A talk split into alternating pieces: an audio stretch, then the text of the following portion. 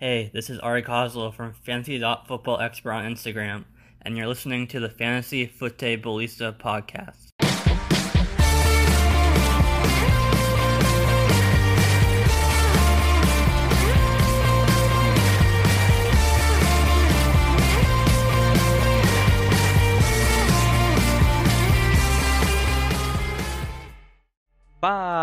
Fala galera, sejam todos muito bem-vindos a mais um podcast do Fantasy Futebolista. Eu sou o Guilherme Gianni e no episódio de hoje vamos falar sobre os 30 melhores tight ends no Fantasy Football na temporada 2020. Mas antes, falar algumas notícias do mundo da NFL, principalmente a grande notícia, né? Buccaneers campeão do Super Bowl 55, grande vitória, 31 a 9 apenas para o Kansas City Chiefs o, a defesa dos Buccaneers conseguiu parar um dos, dos talvez maiores ou melhores ataques que eu particularmente tenha visto. Uh, um show da, da, da, defesa, claro, existe toda uma questão quanto à linha ofensiva do Kansas City Chiefs, mas a gente tem que destacar principalmente a defesa dos Buccaneers, porque é, esse é o mesmo time que tomou um sacode durante a temporada regular e que soube ser resiliente, dar a volta por cima e não permitir nenhum touchdown do Mahomes. Eh, ele, claro, essa, essa derrota provavelmente ele vai aprender muito, eh, de repente até muito mais do que se ele tivesse vencido o Super Bowl. Mas a gente tem que destacar é Tom Brady. Para quem ainda não, eh, não quer dar o braço torcer, que ele é o GOAT, que ele é o melhor da história. E quando eu digo melhor, até acho que eu já falei aqui, mas já falei muito isso lá no Instagram o melhor não quer dizer o melhor tecnicamente, aquele cara que tem uh, o release mais rápido, aquele cara que uh, tem um bom, uma, uma, um bom jogo de pernas ali para sair do pocket, para lançar em movimento. Não é isso, é, é o todo. Olhando para uma, uma cena macro, a posição da, da, como quarterback, ele é o melhor, ele é o mais completo de todos, aquele que agrega as melhores uh, os melhores aspectos para a posição e além de tudo ele é um grande vencedor. Ele é um cara que ele não se colocou ali por acaso, ele não tem mais Super Bowls que todas as outras equipes por acaso. E ele quebrou aquele paradigma que ele seria um quarterback de sistema lá no New England Patriots. É claro que o sistema ajudava ele, mas uh, não é. A gente viu esse ano, né? Um Cam Newton que já se esperou muito dele na, na NFL ele se mostrou que naquele sistema que o Tom Brady trabalhava, ele não conseguiu uh, ser efetivo, ser consistente, enfim, uh, tudo o que o Tom Brady fazia, né? Até tivemos alguns jogos em que ele foi muito bem, porém uh, a gente viu como é que foi a temporada do New England Patriots no geral. Mas o assunto não é Patriots, o assunto é, é Super Bowl por enquanto. Não tem grandes, grandes notícias, né? Ainda a, free, agency, free agency ainda está bem devagar, a gente ainda não tem. Na verdade, inclusive, acho que ela nem abriu oficialmente, então não tem como, como saber o que, que vai acontecer. Né? Tô falando besteira já aqui.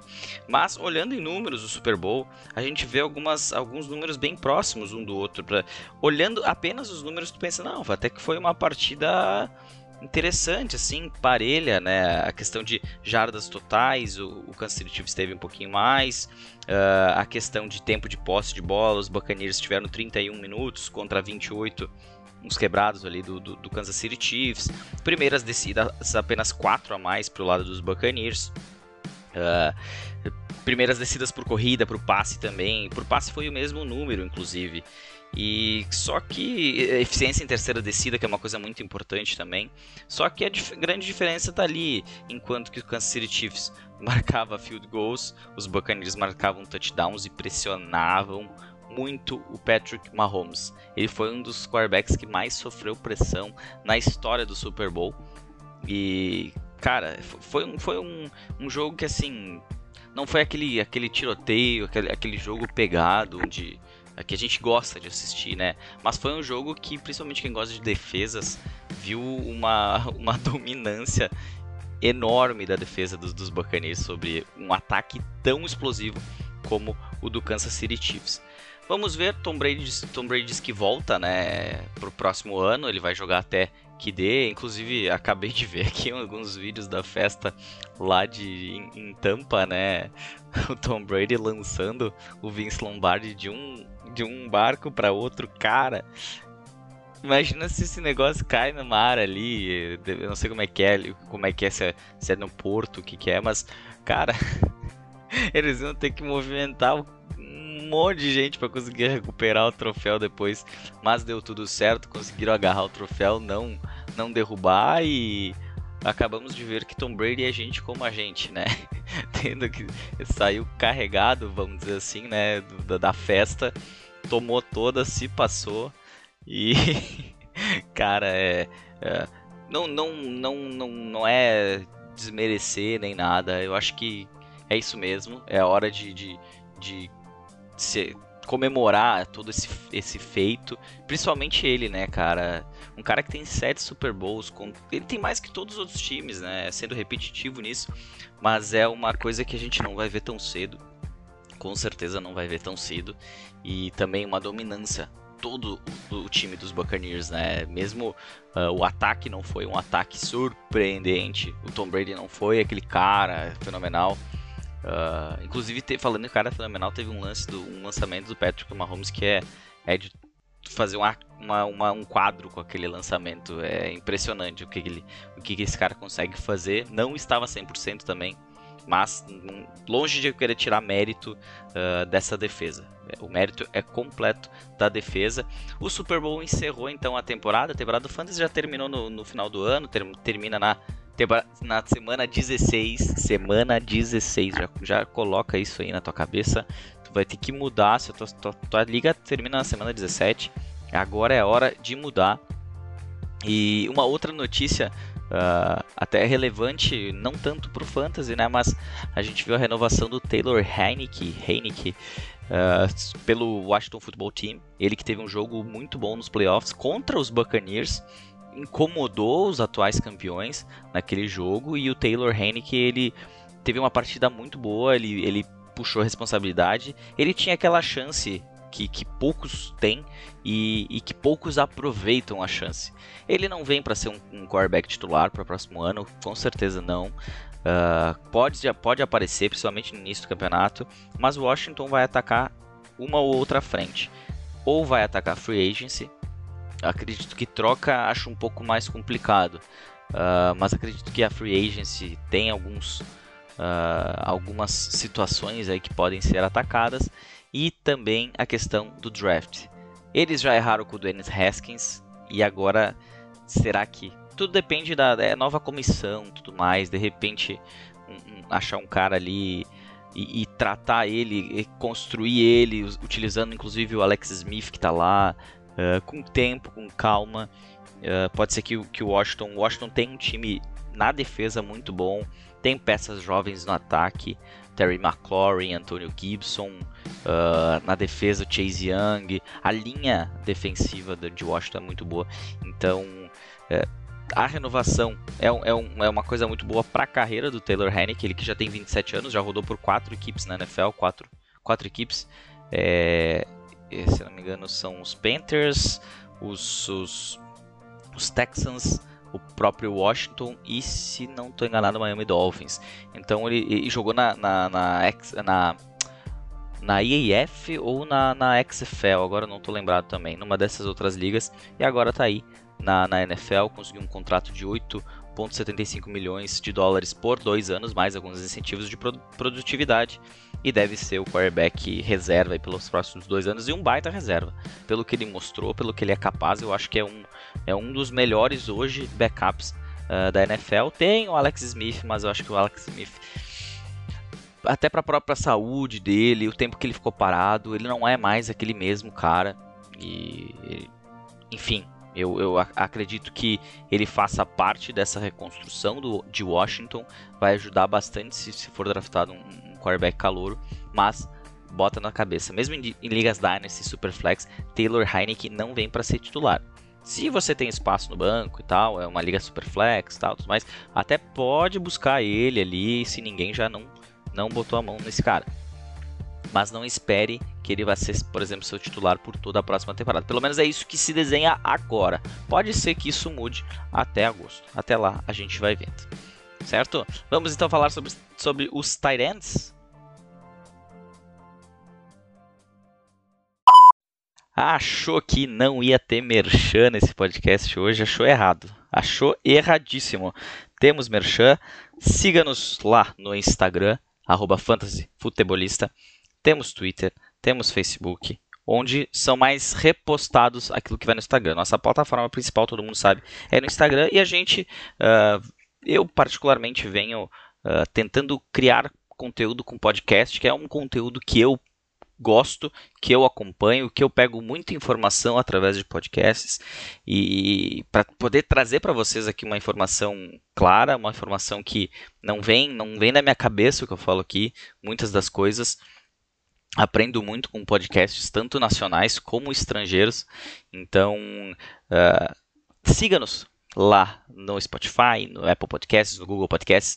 Estou tentando investir nesse podcast, claro não estou investindo dinheiro, estou investindo meu tempo, que seria meu tempo de descanso, de lazer. Estou investindo nesse podcast porque eu acho que é uma maneira boa, uma maneira que eu gosto de, de, de como eu falei, eu gosto de, de ouvir no carro, enfim, é, é, é, uma, é uma forma de levar o conteúdo adiante de uma forma fácil de, de ouvir, de entender, e a gente consegue falar muito mais do que apenas na parte visual lá no Instagram. Então, não deixe de, de, de também, além de assinar, passar para seus amigos, não seja egoísta. Mande para eles, ó, oh, tem um podcast aqui, fantasy, vamos jogar e tal. Uh, tu não vai ser pior que ele, porque eu não... tem muitas variáveis e, e o fantasy é um, é, um, é um, jogo muito bacana. Muito melhor que Cartola. A, a, até, eu acho que...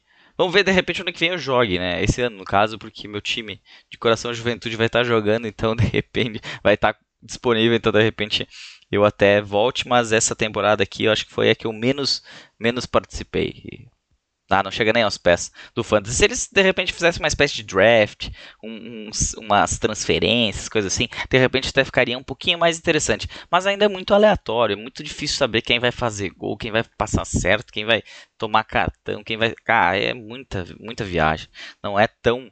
Uh, não é um esporte tão uh, estatístico como é a NFL, como é o futebol americano, o tiro curto, uh, às vezes não dá tempo de descansar um jogador, ele tem que jogar, então a gente consegue trabalhar muito mais. Estou me alongando, estou falando demais, estou falando pelas, pelas orelhas aqui, enfim, nem é essa expressão, acho. Vamos falar sobre os Tyrants, os 30 melhores Tyrants da temporada 2020, começando pela posição número 30, até porque se começasse pela primeira posição, todo mundo já sabe quem quer. É. Vou chegar lá depois para quem ainda tem dúvidas. Na trigésima posição tivemos Anthony Firkser, do Tennessee Titans, o, o Tyrant reserva, fez 61.4 pontos em toda a temporada, é uma média de 4.10, ele que jogou os 15 jogos. Quando a gente fala de Tyrant, é aquela coisa, a gente sempre diz Tyrant tem uma, um, um, grupo seleto de Tyrants que vale a pena um investimento, alguma coisa assim, na época de draft.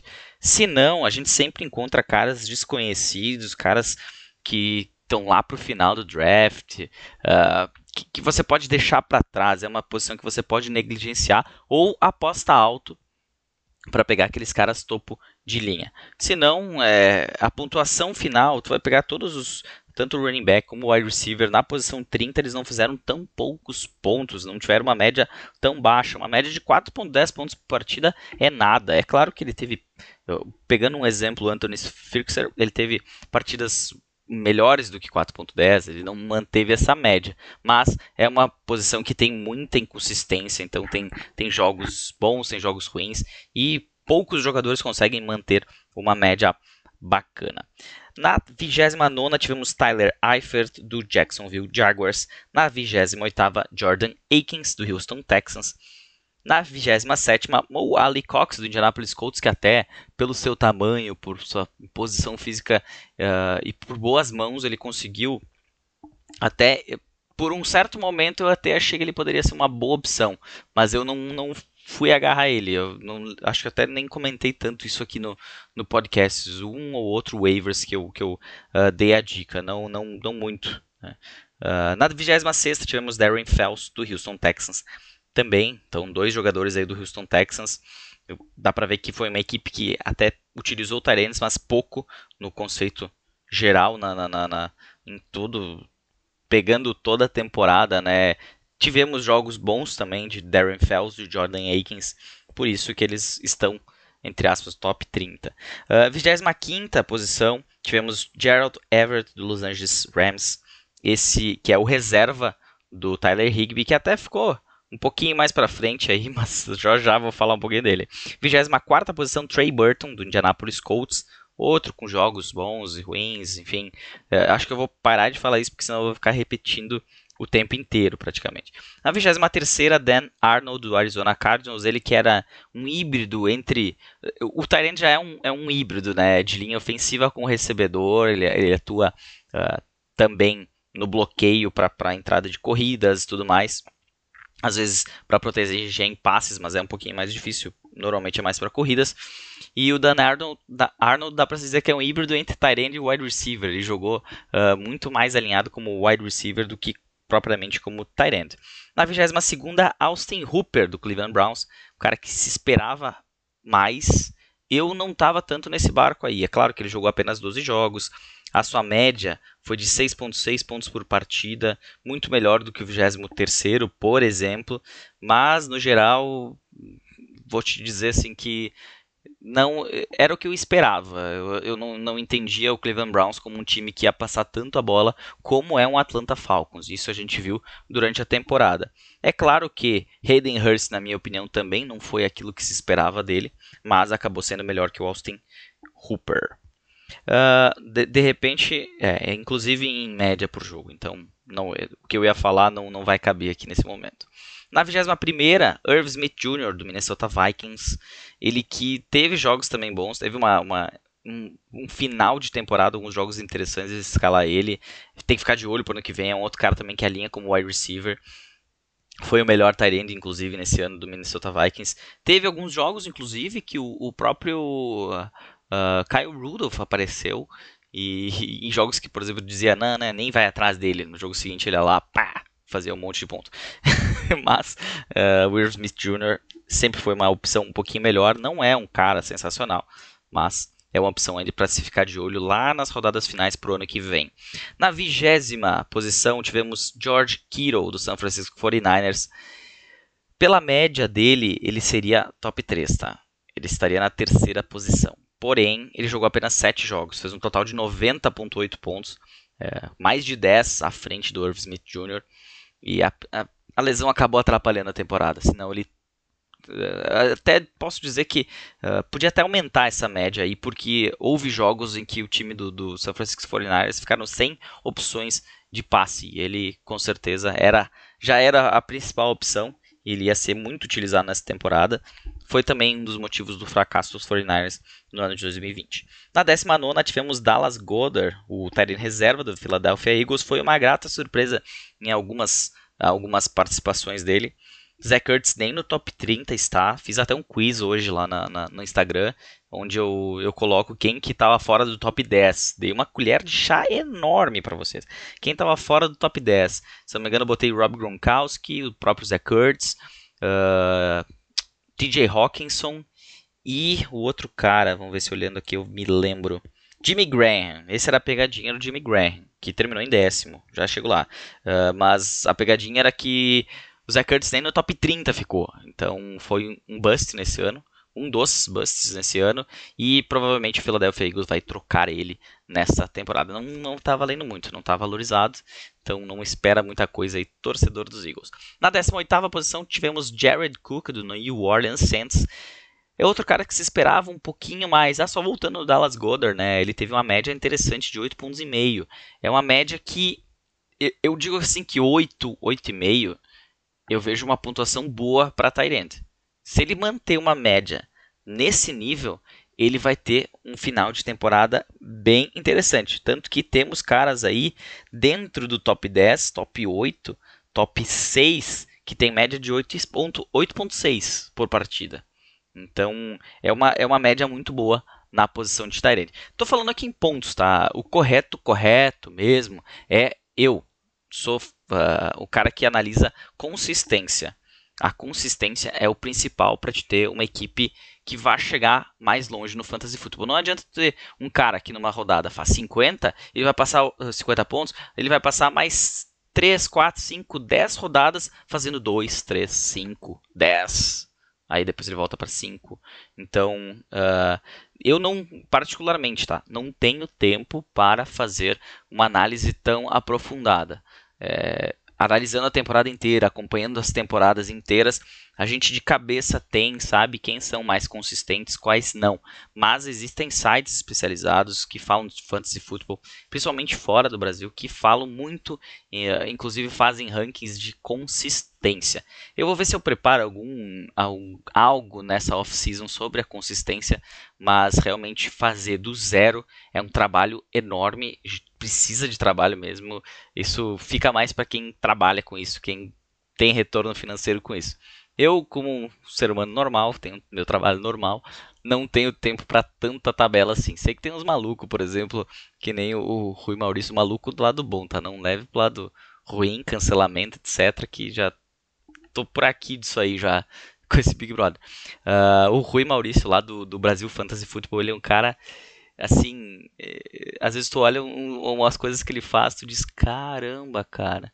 E pior que é muito interessante tu analisar os, os detalhes, os, os, os as comparações, ele tabela. Bom, é o cara do Excel, né? A gente vê que ele se puxa, ele gosta muito disso e ele uh, faz o seu trabalho no Fantasy em cima de estatísticas, em cima de números, tentando encontrar alguma, algumas tendências, algumas coisas para melhorar o Fantasy Football como um todo. Inclusive está tendo reconhecimento internacional já aí pelo que eu às vezes dou uma bisbilhotadinha lá no, no Twitter. Só reposto, mas às vezes eu dou uma olhadinha lá para ver como é que tá, o que, que o pessoal tá fazendo. Nosso foco é mais no Instagram, o Brasil Fantasy Football não é tanto no Instagram, por exemplo, é mais no Twitter.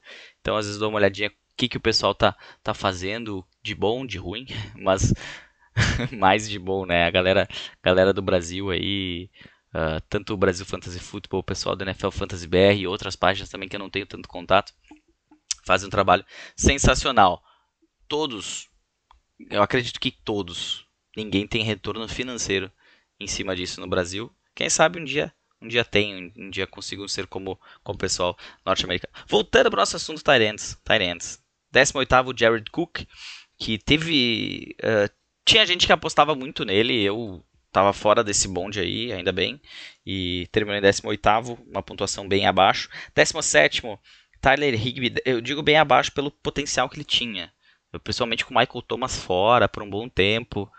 Cara, era, são oportunidades que não pode se desperdiçar, né? E o Jared Cook teve, teve drops importantes durante a temporada, então uh, eu acho que a gente vai esquecer um pouquinho dele pro próximo ano. Se ele voltar, né? Ele já tem uma idade avançada. Na 17 tivemos Tyler Higby, o cara da primeira, primeira, segunda, terceira rodada, não lembro.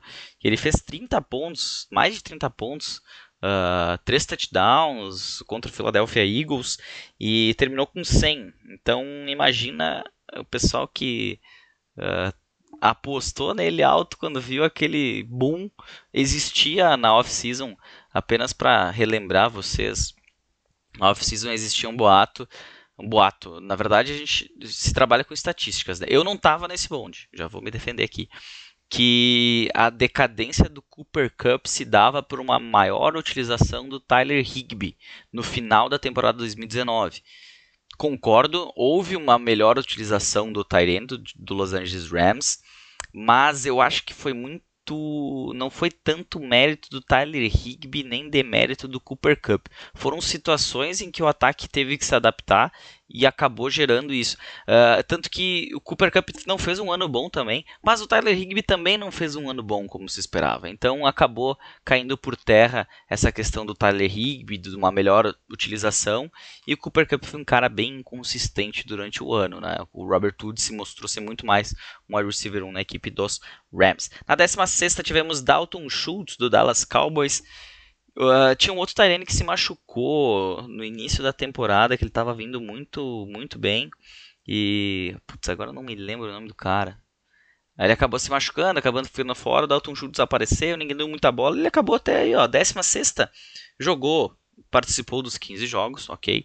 Mas não foi um, um grande diferencial aí na equipe dos Cowboys. 15 posição, outro cara que se considera um bust, Evan Ingram, do New York Giants, uh, com a média de 7.10 pontos apenas, né? 15 eu, ele não estava sendo draftado tão alto como foi no ano anterior, mas ele, ele particularmente é um cara que eu achava que ia melhor, assim como o próprio Daniel Jones, seu quarterback. Eu achei que ele ia melhor nesse ano, ele ia dar um salto de produção. Não deu.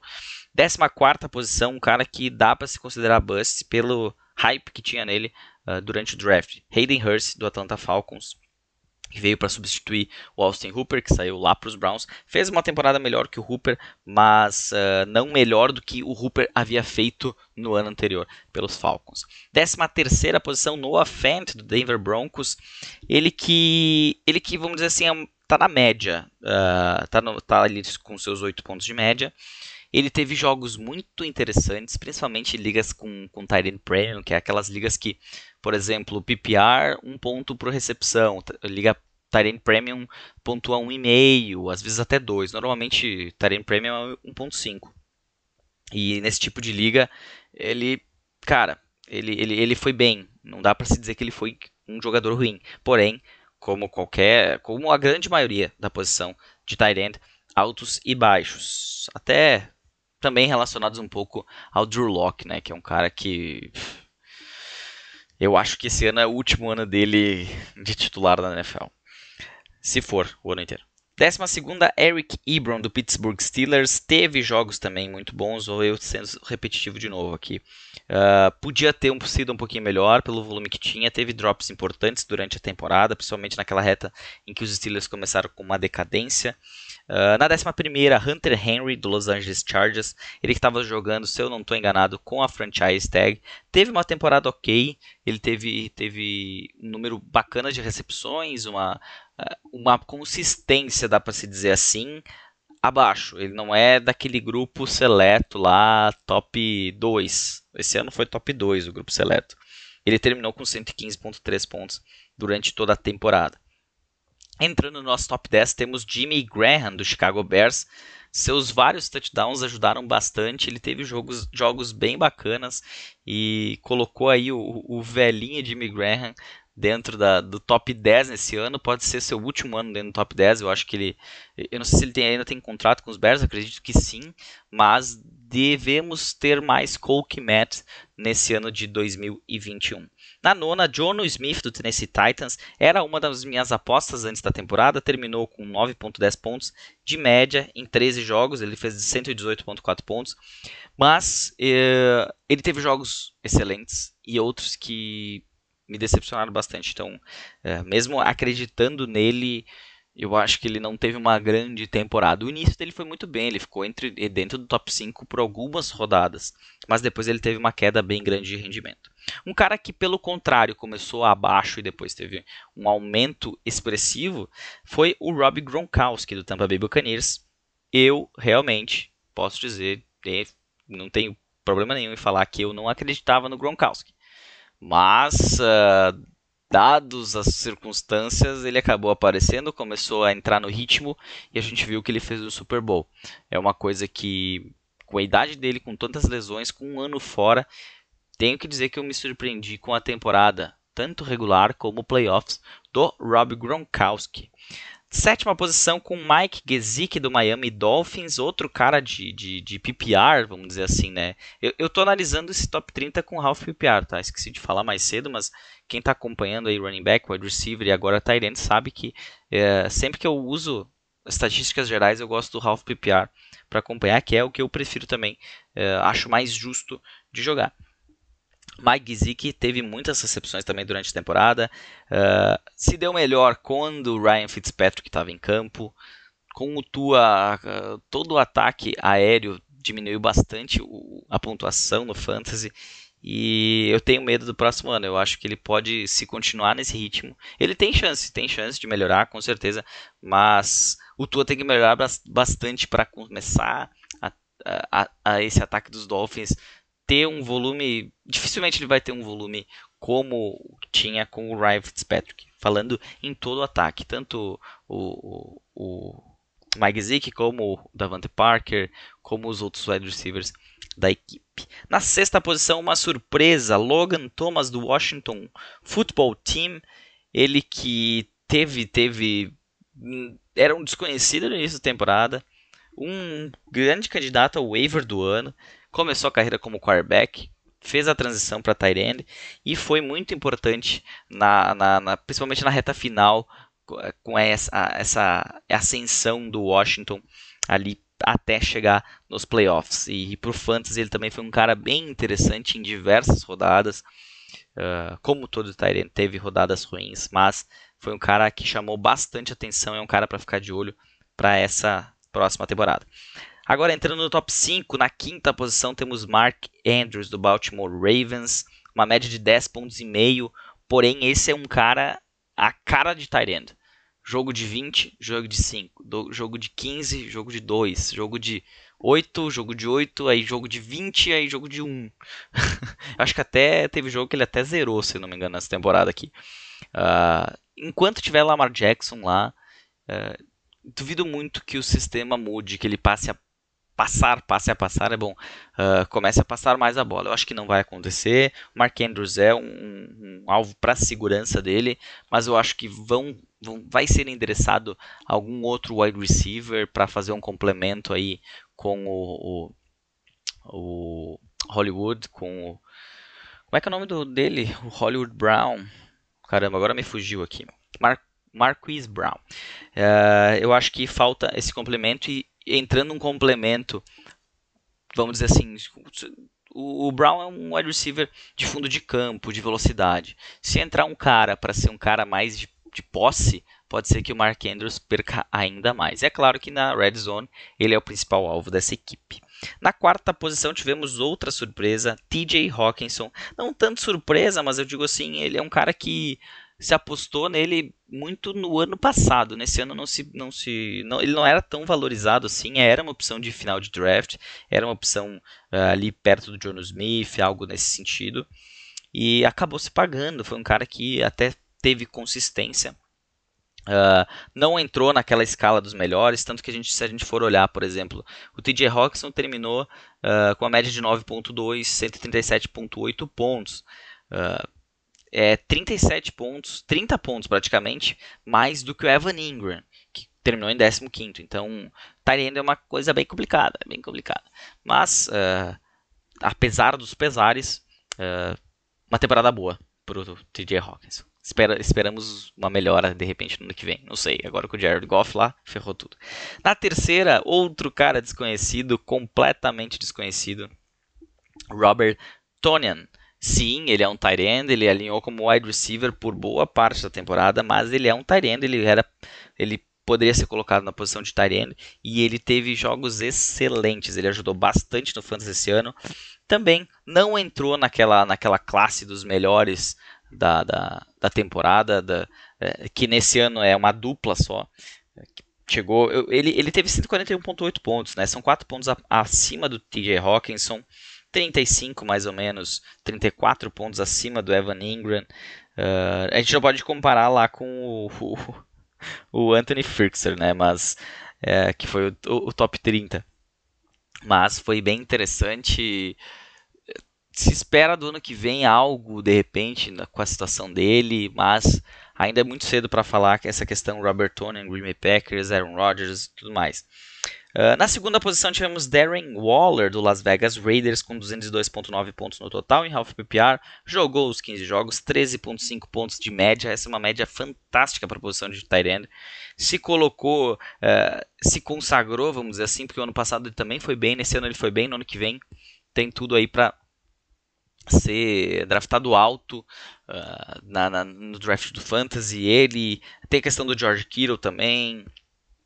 Quero ver como é que vai estar tá Robert Tonya, mas uma coisa que a gente sabe que vai seguir assim e não duvide que ele saia na primeira rodada. Eu estou falando do Travis Kelsey do Kansas City Chiefs. 260.3 pontos em 15 jogos, uma média de 17.4 pontos por partida. É um robô, é um robô. Para mim, eh, quem está acompanhando lá no Instagram, vou chegar lá, vou ter um vou ter um, um podcast sobre prêmios de temporada, mas para mim, Travis Kelce foi o MVP da temporada. Pra galera, foi, ele foi o jogador uh, confiável do ano.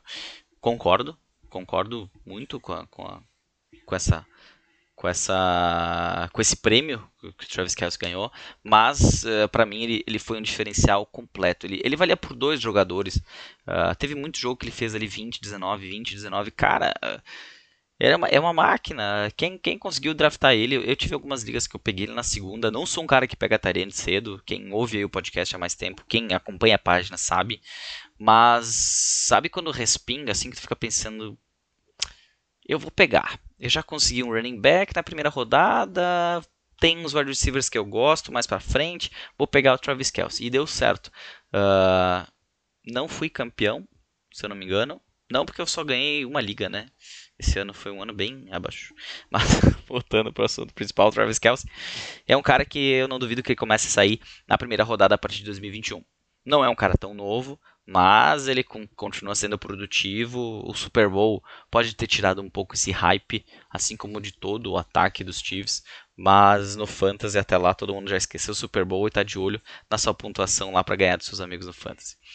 Esse foi o nosso top 30, nosso não, né? Top 30 do Fantasy em Half PPR, os 30 melhores tight ends. Na semana passada tínhamos feito os 30 melhores wide receivers, anteriormente os running backs e um pouquinho mais atrás, quarterbacks. Assim encerramos essa nossa sessão top 30 da análise da temporada. Temos ainda podcast de prêmios de temporada.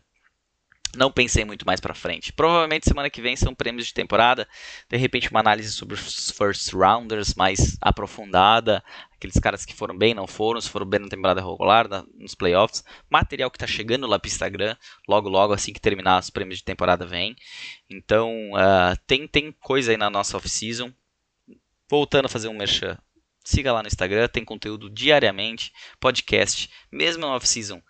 Pretendo seguir semanalmente toda semana ter algum assunto, nem que seja para entrar aqui e começar a falar bobagem. Não, isso não vou fazer. falar um pouco de fantasy, falar de repente alguma dica como você pode começar para mandar para aquele amigo que uh, tem receio, não sabe, quer participar, mas nunca uh, tomou coragem de participar. Não é tão simples você começar. É muito mais fácil quando tem alguém. Eu sou um cara que eu comecei do zero, então eu não uh, eu não tive ninguém para me guiar como funcionava o fantasy, eu botei a cara a tapa. Inclusive, minha primeira, minha primeira liga foi uma liga com o time de futebol americano aqui da, da cidade, o então Juventude FA, que começou como Caxias Gladiators, virou Juventude Futebol Americano e hoje é União da Serra. Mudou esse ano aí a, a, o nome da equipe. E os jogadores tinham. Eu conhecia um, uh, e ele. Falei de fantasy, eu, ouvi ele falando de fantasy. Eu, ah, tem uma liga e tal, bota aí, quero conhecer. Cara, não entendia nada. mas é um aprendizado que às vezes tu não entendendo nada, mas gostando do assunto e indo atrás, você aprende bastante. Certo? Esse foi o episódio desta semana. Na semana que vem tem mais. Um bom resto de semana a todos. Um abraço.